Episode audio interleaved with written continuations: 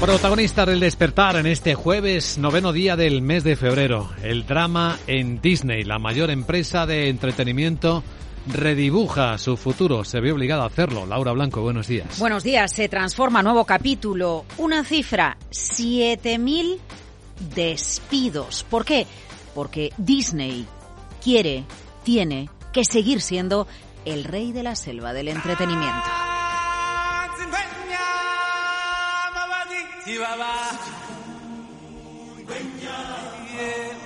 Bob Iger en su regreso de la vuelta a la empresa. En el centro, la creatividad e imitando a Meta, eficiencia, mucha eficiencia, despidos y ahorro de costes.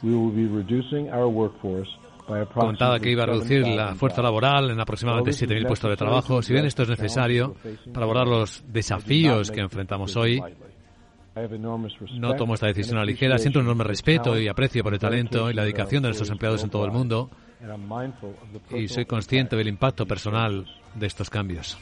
7.000 despidos son el 3% aproximadamente de la plantilla de Disney. 220.000 personas en todo el mundo, la mayoría en Estados Unidos. Otra cifra, Disney cae en bolsa en Wall Street más de un 40% desde los máximos de marzo del año 2021. Claro, hay que satisfacer a los accionistas. Los despidos llegan acompañados de muchos ceros en ajustes.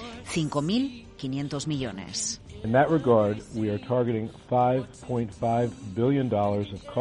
Esta es la cifra, 5.500 millones en costos en toda la empresa. En general, dice Iger, los ahorros provendrán de reducciones de gastos de venta, generales, administrativos y otros costes operativos. La estrategia de Iger es todo un giro. Revisión de películas y programas de televisión, vuelta al dividendo, ojo, revisión en los precios de los servicios, una vuelta a la estrategia de Bob Chapek, a quien sustituyó Iger hace muy poquito la labor de Iger, pues está clara, deshacer el hielo que provocó en Disney. Suéltalo, no lo puedo ya retener. Suéltalo,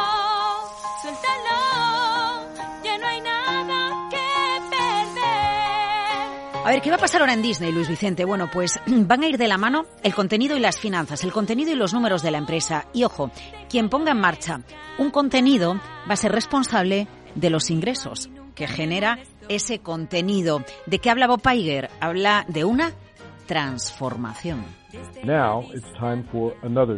Es el tiempo de otra transformación, dice Iger. Una que racionalice nuestro envidiable negocio de transmisión y lo coloque en el camino hacia el crecimiento y la rentabilidad sostenida.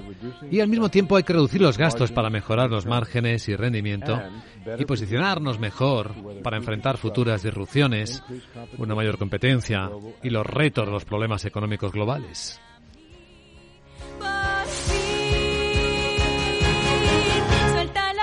Bueno, SPN no se toca, es clave el deporte para Disney, aunque se va a revisar parte de, su estrategia. Y ojo a Nelson Peltz, el inversor activista que desde hace tiempo pide estar en la dirección de Disney. Fue una de las voces que reclamó la vuelta al dividendo. Así que ayer lo que declaró el entorno de Nelson Peltz, de este inversor activista, fue nos complace que Disney esté escuchando. Tercera reestructuración de Disney en cinco años y la tercera empresa de entretenimiento que anuncia despidos. Primero fue Warner Bros., también lo hizo Netflix trimestralmente 23.500 millones de dólares de facturación, 1.280 millones de dólares de beneficio.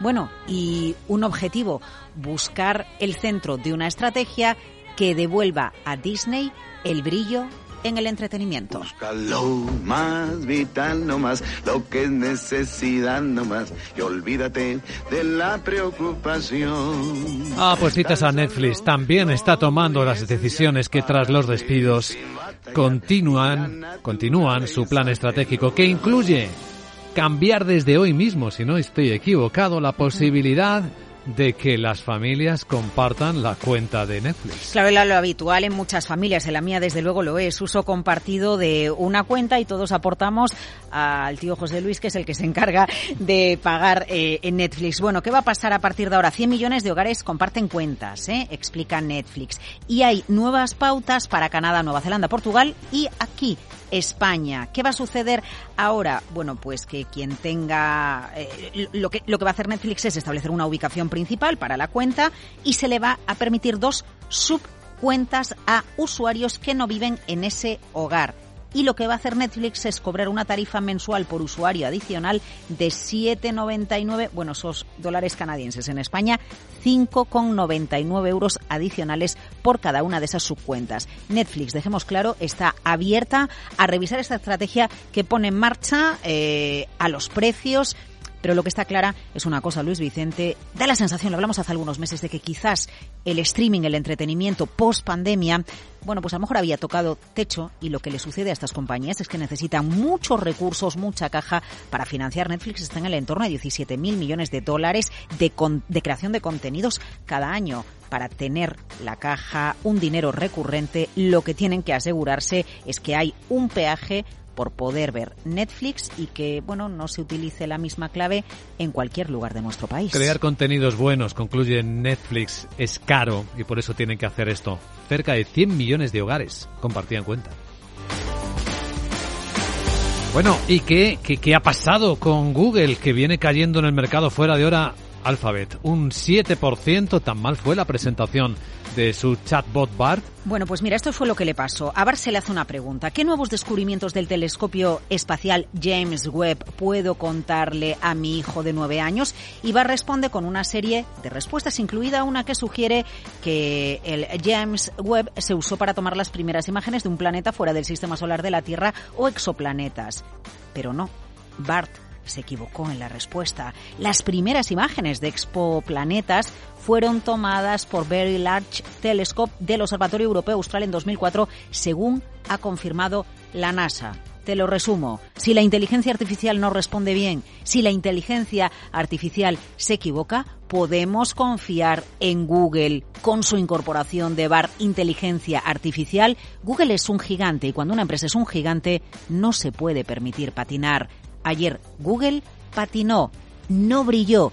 ¿Y sabes qué supuso eso en algunos momentos de la jornada? Que las acciones de Alphabet, la matriz de Google, llegaron a caer un 9%, haciendo que se esfumaran 100.000 millones de dólares de valor de mercado de Google.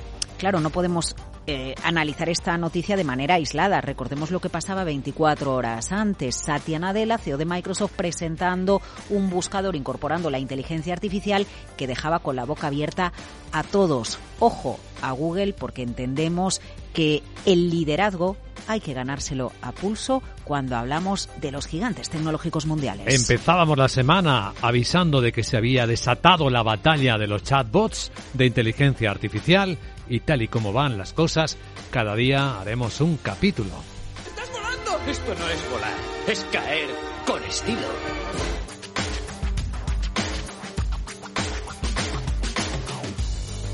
Bueno, y entre las referencias, declaraciones que queden, quedan en el aire de uno de los influyentes más importantes del mercado americano, el CEO de JP Morgan, Jamie Dimon, sobre lo que ve en la inflación. Avisa que es posible que la inflación no baje como la gente piensa. Es posible que los tipos tengan que subir un poco más incluso. Y ante ese posible miedo de que Estados Unidos entre en default, él dice que no. Que no podemos tener default. Puede jugar, se puede jugar con fuego hasta cerrar actualmente la brecha, pero no tenga un, que no tenga un valor predeterminado la, la deuda. Pero si eso llegase, arruinaría y haría un daño permanente a Estados Unidos en su futuro.